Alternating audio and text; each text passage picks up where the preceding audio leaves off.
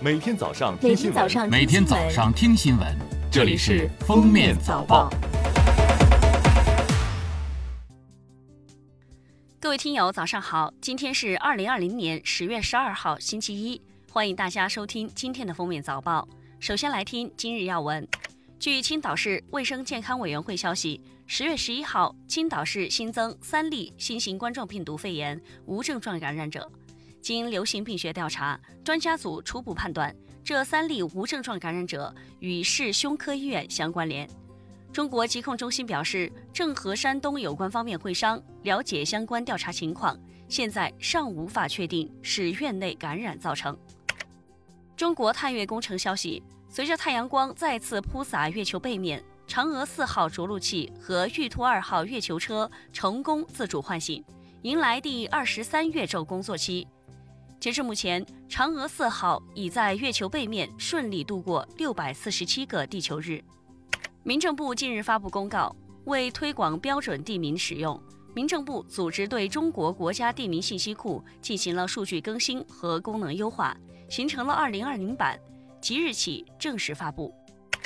下面是今天的热点事件。据海南省气象台十一号介绍，今年第十五号台风莲花的中心已于十一号十一点四十五分前后在越南中部沿海登陆，登陆时中心附近最大风力有八级。另外，十二号及十五号前后将先后有两个热带气旋生成，并给海南省带来强风雨天气过程。全国慢性疼痛患者超一亿人，临床统计，慢性疼痛患者抑郁症发生率约百分之三十。专家提醒，如出现头痛、胃痛、腰背酸痛，一时查不出病因的，不妨到精神科进行检查。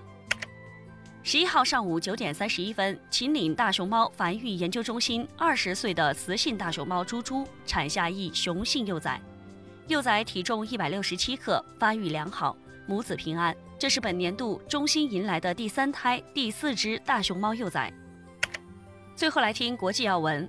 十号有媒体报道称，马来西亚海警在该国水域扣留六艘中国渔船和船上的六十名渔民。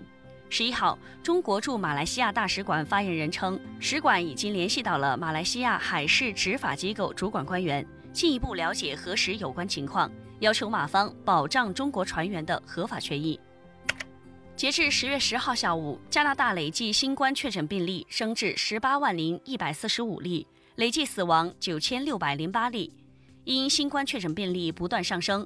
安大略省当日起在多伦多、渥太华等地实行为期至少二十八天的关闭电影院、健身中心，并禁止餐厅堂食等防控措施。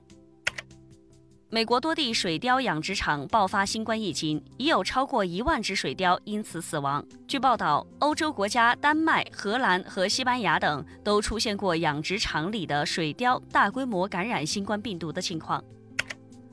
感谢收听今天的封面早报，明天再见。本节目由喜马拉雅和封面新闻联合播出。